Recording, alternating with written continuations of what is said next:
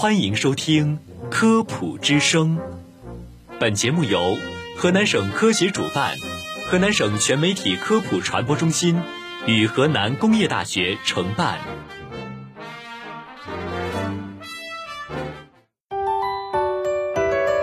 用声音魅力为您普及，以科学之法助您健康。大家好，大家好，欢迎您收听《科普之声》健康养生。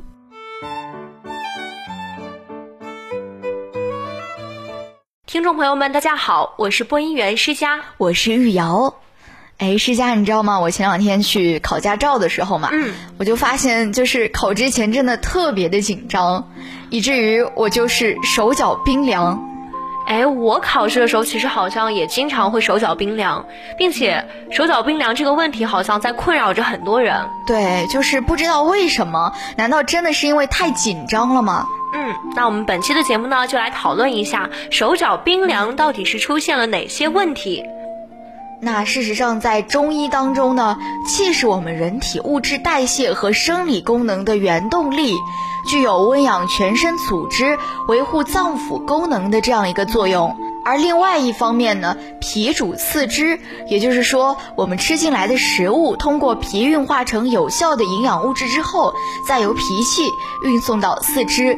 所以说，四肢肌肉的活动能力，还有肌肉的发达健壮和脾是密切相关的。嗯，如果说脾的这种作用被抑制了之后，四肢也就是饥寒交迫，会感到寒冷，就是我们刚刚所说的手脚冰凉的这样一种症状。嗯，那我们身体的内部其实也是一个关联很密切的大系统，很多原因会造成恶制脾。那么究竟是什么原因呢？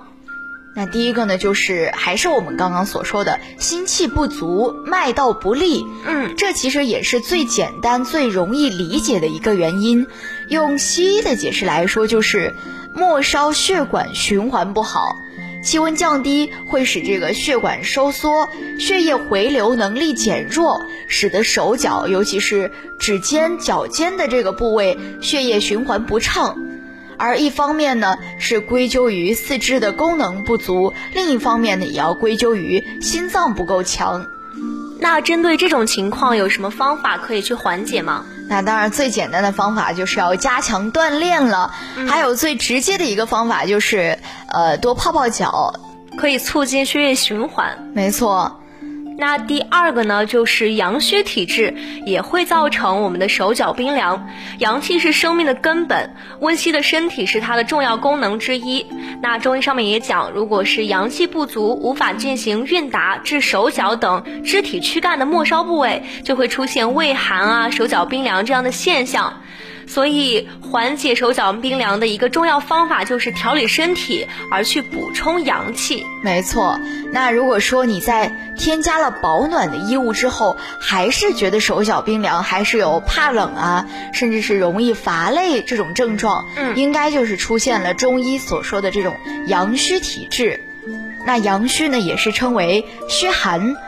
对气候转凉是特别敏感的，所以这种体质需要慢慢的调养。那除了锻炼泡脚之外，还可以经常的去按压足三里穴、涌泉穴。在饮食上面呢，还可以多吃一些富含蛋白质的肉类，尤其冬天是最好的进补时期，可以搭配药膳进行进补，效果呢也会比较明显。对，像党参。当归、生姜都是不错的选择，比如说像当归、生姜煮羊肉，还有党参去炖鸡等等。对，可以有一些药膳这样搭配起来吃会比较好。嗯，那第三个呢，就是气血两虚、脾阳不振、肝气郁结。除了说刚刚我们所说的那个阳虚。对阳虚之外，根据不同症状的手脚冰凉，还有不同的一些原因，比如说，呃，一些虚症啊、实症所造成的。那从虚的方面来说呢，气血两虚、脾阳不振和脾肾阳虚都可能引发手脚冰凉，而且不管是四季变换，不管心情怎样，都会出现这样的一种症状。嗯，气血两虚呢，就是气和血都不足。而脾阳不振呢，指的就是脾胃的阳气不足，消化机能弱，吃的少，而且还不容易消化。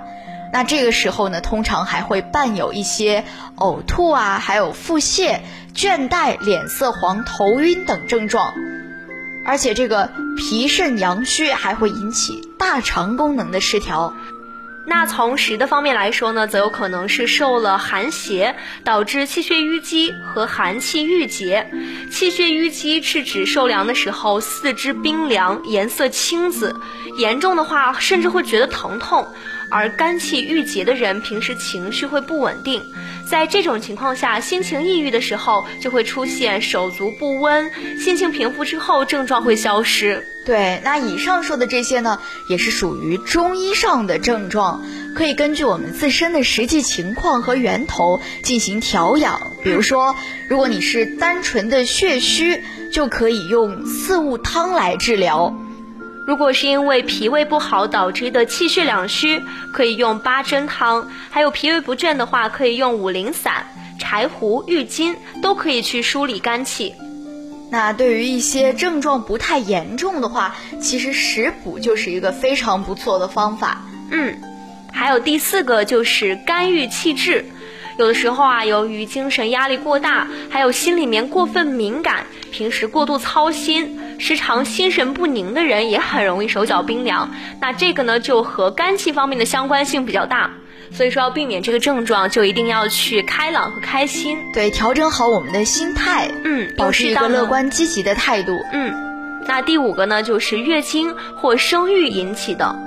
对，就是这个手脚发凉，可能是女性还是占大多数吧。嗯，有一些是先天造成的，那另一部分呢，就是月经期或者是生育期受寒而造成的。嗯，这方面比较典型的就是产后风，或者是月经期间不注意保暖、喝冷饮等坏习惯造成的四肢冰凉。所以说，看似四肢冰凉是小毛病。但是啊，要保证好的身体可并不是那么一件简单的事情，还是要从小事做起，去注意我们生活中的细节，并且呢，要养成好的生活习惯。